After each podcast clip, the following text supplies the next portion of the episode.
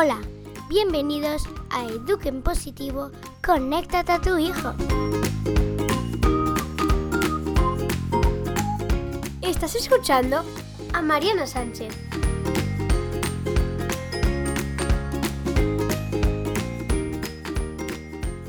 Hola, bienvenida a más un capítulo de Eduquen Positivo, conéctate a tu hijo. Y vamos a seguir hablando de límites y de normas. Esta es la continuación del capítulo anterior donde te hablé del por qué y para qué es importante poner límites a nuestros hijos y a nuestra familia. Bueno, es verdad que algunas pinceladas del cómo ya está en ese capítulo. Hoy sobre todo vamos a clarificar algunos puntos, a entrar un poquito más en detalle y también sobre todo ver la parte práctica, cómo hacer esto. Porque por veces es muy fácil entender la teoría, la teoría la llevamos todos. Pero a la hora de manejar en el día a día con tanto cansancio y falta de tiempo, cuesta mucho. Y cuesta en cualquier edad, incluso con bebés pequeñitos y con adolescentes. Bueno, no solo son estas etapas, los niños de primaria, de infantil, también les cuesta mucho manejar, ¿no? Pero pondremos el foco en nosotros, ¿vale? Vamos a poner el foco, por eso vamos trabajando autocontrol, paciencia. Si acabas de llegar aquí, vete atrás, vete a escuchar el capítulo de cómo entrenar la paciencia, porque para entrar en tema de límites es fundamental tener conciencia de trabajar nuestra paciencia. Si no sabemos cómo hacerlo, si no sabemos cómo manejarla, va a ser muy difícil que puedas tener una actitud asertiva a la hora de hacer cumplir y poner los límites ahí en casa. Más al final del capítulo encontrarás un pequeño episodio. Ya sabes que la historia es los episodios, los ejemplos, yo creo que es lo más fácil, lo que nos ayuda más a, a conectar y de hecho a registrar los mensajes. Bueno, dicho esto, vamos entonces a ver por dónde empezar cuando queremos crear un límite. ¿En qué deberemos pensar? Tal como he dicho en el capítulo anterior, los límites, las normas no pueden ponerse desde el descontrol y desde el impulso, ¿no? Que cuando niño nace una cosa, pues a partir de hoy, pues va a ser así. Mm no sale a todos, ¿eh? No sale con mucha frecuencia porque somos impulsivos y porque estamos cansados, como habíamos dicho. Pero esos límites no van a servir de mucho, ¿vale? Lo que vamos a enseñar ahí es descontrol y que estamos que no nos aguantamos a nosotros mismos. Y lo que queremos de verdad es buscar límites claros, límites que sirvan para algo. Si queremos dar a nuestros hijos seguridad, entonces no puede, no hay seguridad a un niño que se sienta amenazado. Ok. Dicho eso, como ya sabes, cuando vas a crear un límite estás en un momento de tranquilidad, claro que te voy a dar lo óptimo, lo que debería ser. ¿Vas a conseguirlo hacerlo siempre? No. Ya sabemos que no. Estamos todos aprendiendo y entrenando. Pero si puedes hacer en algunos momentos, genial. Y de eso se trata. No se trata de hacer esto como algo que tengo que conseguir. Mm, déjalo. Queda aquí la reflexión, la idea, la estrategia, lo que tú crees que te puede ayudar cuando puedas llevar a la práctica. Cuando te sea posible y no te masacres porque no te sale, porque esto no es para ti. Date tiempo. Ok, yo te diría, antes de poner una norma, o sea, cuando tú la piensas, la defines, ¿qué hay que tener en cuenta? Por una parte, pregúntate, ¿mi hijo necesita este límite? Si sí, adelante. Luego pregúntate, ¿en qué medida esto le va a servir? ¿En qué medida esto es útil para él? ¿Este límite es respetuoso conmigo, como madre, como padre, con, mi la familia, porque no somos solo uno y otro, ¿no? Los límites en general es un código para todos. Claro que depende de cada hijo, hay unos que necesitan unas normas y otros otras. Esto es obvio, no hay, no hay que discutir. Pero hay que tener atención que el límite respete al niño y te respete a ti.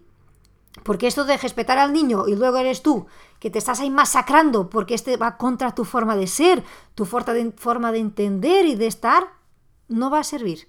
Porque es una agresión contigo. Así que tienes que estar en coherencia con él y contigo. Luego pensar, ¿es un límite que está en coherencia con los valores de nuestra familia? Porque cada familia tiene sus valores. No somos iguales. Y algo que para mí es lo más, más importante y que de verdad no pensamos muchas veces antes de poner un límite, que es, ¿seré capaz de hacer de este límite hasta el final? O sea, ¿voy a ser capaz de ser consecuente con él? ¿O a la primera que esté agotada me lo voy a saltar y déjalo porque no quiero ni saber? Por ejemplo, vamos a ponerlo fácil. Aquí en casa hay una norma que es entre semana no hay televisión, no hay pantallas, no hay ordenadores. Bueno, no ser un ordenador de un trabajo del colegio, ¿vale? Pero para jugar, para otras cosas, no hay. ¿Vale? Y es una norma que con adolescentes y preadolescentes no es tan fácil así de manejar. Ni PlayStation, no hay nada de estas cosas. Entre semana hay extraescolares, hay deporte, hay otras cosas, hay tiempo libre para estar sin hacer nada, que es magnífico, y estudiar cuando toca estudiar. Entonces, ¿qué pasa? Claro, cuando estás cansada, necesitarás hacer la cena y que no te esté ahí peleando entre ellos, que te sería muy cómodo que estuvieran delante de la televisión, callados, quietos y sin hipnotizados casi, ¿no? Dormidos. Mm, ok. Entonces, piénsalo. ¿Esta no te sirve a ti? ¿O no? ¿Eres capaz de ser consecuente con ella? ¿O no? Si ya de entrada piensas, mm, a lo mejor no, entonces quizá mejor no ponerla. ¿Ok? Si piensas, bueno, pero es que esta norma es fundamental para ellos. Es fundamental para que aprendan a hacer otras cosas, a aburrirse si hace falta, a buscar soluciones para su tiempo libre. Entonces, ok, tiene conciencia en ti de que vas a dar también tú un esfuerzo para no saltar la norma. Porque lo que pasa es que si nuestros hijos se enteran que a la mínima nosotros somos los primeros a saltar y a no exigir que la norma se cumpla, vamos a perder la confianza. Ellos ya saben que a lo mejor dentro de dos, tres días va a pasar lo mismo. ¿Por qué mami no lleva las normas al final? ¿O por qué papi no lleva las normas hasta el final? Y entra aquí un juego que al final va a ser difícil que te hagan caso en otras normas, porque ya entienden que tú se te cansan, se, se insisten un poco, ¿no? Mami, pero solo hoy, mami, pero es que estoy tal, no sé qué. Yo no quiero con esto decir, fíjate, si, tú, si el niño está enfermo en casa y que no puede ni hacer nada porque está postrado, déjalo, ¿qué importa que sea entre semana o si no es entre semana? A ver, las excepciones existen, pero para casos muy excepcionales. Es para cada dos, tres Ah, vale, ok, hoy sí que puedes ver. Me pongo con el caso de tecnología, pero podría ser cualquier otra cosa, ¿vale? Pero eso es algo que nos toca en casi todas las casas. Entonces, si hay alguna pregunta que te tienes que hacer es esto. ¿Lo necesito? ¿Necesita este límite mi hijo? ¿Le va a ayudar en qué? ¿Para qué sirve este límite? ¿O me va a ayudar a mí? ¿En qué? ¿Y yo voy a ser consecuente hasta el final? o hasta que vea que es necesario, porque también hay que tener un juego de cintura que hay determinadas situaciones que tú ves, bueno, este límite ya no tiene sentido, porque está crecido, porque, bueno, la situación ha cambiado. Entonces, claro, los límites siempre se pueden ajustar y ver si hay, tiene sentido seguir o no. Tenemos que ser flexibles. Yo no digo ser rígidos hasta la última. Lo que digo es, si has pensado súper bien en ese límite que has puesto, esa norma, lleva hasta el final. Por otra parte, los límites, las normas deben ser pocas, porque si ponemos tantas, tantas, tantas, tantas, madre mía, no hay espacio ni libertad en casa. Es que todo es como un régimen militar. No se puede vivir así. Es claustrofóbico. No sentir que hay un margen, que hay un espacio para probar. Pocos, pocos límites clarísimos. Eso es importante. Si dejas los límites ahí un poco dubios, el niño no sabe muy bien sobre qué hago, qué no hago. ¿Puedo o no puedo? Hoy es aquí, mañana hasta allá. ¿Qué hago? No, claros. La norma es esta. Luego, también importantísimo es que todos tengan conocimiento de esos límites que están puestos. No es que tú tengas muy dentro de ti, tienes conciencia que en mi casa es así, hay que comunicar a la familia. Que lo ideal, cuando ya tiene una edad, es construir esos límites y darles a conocer. Y preguntar qué les parece y sobre todo explicar por qué y para qué voy a poner este límite en casa. Porque cuando entendemos el porqué de las cosas, es más fácil cumplir. Y ahora para terminar, porque siempre me gusta dejar un episodio, algo que te ayude también a ti a ver en situación concreta, te voy a hablar de una historia que me pasó aquí en casa y habla de la coherencia, de la importancia de la coherencia. Y yo creo que en, tema de límites y de normas es básico. Bueno, ¿qué pasó? Me acuerdo entrar a la habitación y ver una, la silla con toda la ropa ahí, típico, ¿no? Y digo, madre mía, qué caos está esto. Pero luego me frené a pensar, uy, espera, espera a ver cómo está mi silla en mi habitación, que a lo mejor no está mucho mejor que esta. y me fui a mi habitación a correr antes de abrir la boca. Suerte, suerte que tuve la capacidad de frenarme a tiempo. Y entré a mi habitación y la vi caótica igual. Mi silla también ahí con un montón de ropa y tal. Digo, madre mía, pues estás peor que ella, decía yo. Entonces he hecho un giro. Entré a la habitación y le dije, mira, tu silla está mejor que la mía, pero están las dos caóticas. ¿Qué te parece si nos ponemos en orden cada uno con su silla? Me mira Dice, vale, ok.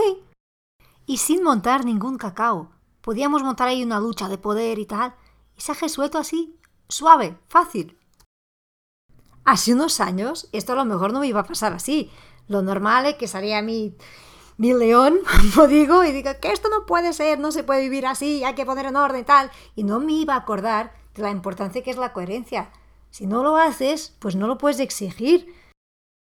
Y esto con adolescentes es crucial. Y de hecho yo creo que no solo con adolescentes, con nuestros hijos, la autenticidad, la coherencia, la verdad, la honestidad, son todos valores que conectan, que generan confianza, que estrechan lazos. Entonces tenemos que tener muy presente, sea cual sea el límite que vas a poner, la norma, frénate, mira la coherencia y luego desde la tranquilidad pone, y si puedes jugar con un poco de humor, hacer un pequeño juego, mejor. Porque esto desconstruye, hace que haya menos tensión. Bueno, yo de hecho había pensado en este capítulo ya hablar también cómo manejar cuando nos hacen caso, porque es una situación que pasa a todos. Bueno, de hecho, son más los episodios en que no nos hacen caso que los que nos hacen caso. Ya nos gustaría que fuera al revés. Pero no es así. Entonces, hay formas de manejar también la situación pero yo creo que se ponga mucha, mucha información en cada capítulo, al final te pierdes. O piensas, esto no es para mí, déjalo, educación positiva para otro, porque conmigo no va. Así que te dejo esta, esta información de cómo criar, de cómo poner en práctica los límites y dejemos para el próximo capítulo cómo manejar. ¿Te parece bien? Venga, porque además el próximo jueves ya estamos de vuelta. Esto es un ritmo intensivo, cada jueves estamos aquí. Así que yo creo que es mejor mini dosis de información y de aprender que llevar mucha información. Acuérdate del cuestionario, porque te quiero dar voz de verdad y si tienes una dificultad en tema de límites, lo que sea, coméntamelo por ahí. Y luego podré también entrar en contacto contigo y avisarte de cuándo voy a subir ese capítulo. Bueno, nada más por hoy. Nos vemos en Instagram, Mariana Sánchez Net. Nos vemos en mi correo marianasanchezpodcast.com.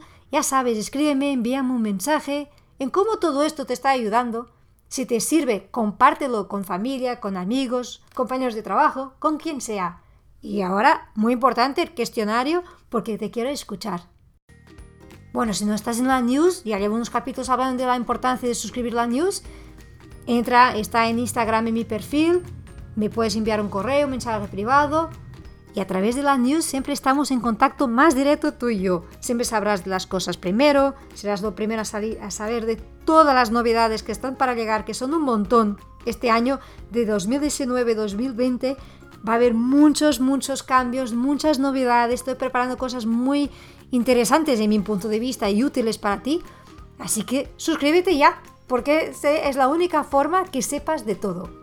Bueno, y hasta aquí un fuerte abrazo, espero que te resulte útil también este capítulo y nos vemos el próximo jueves.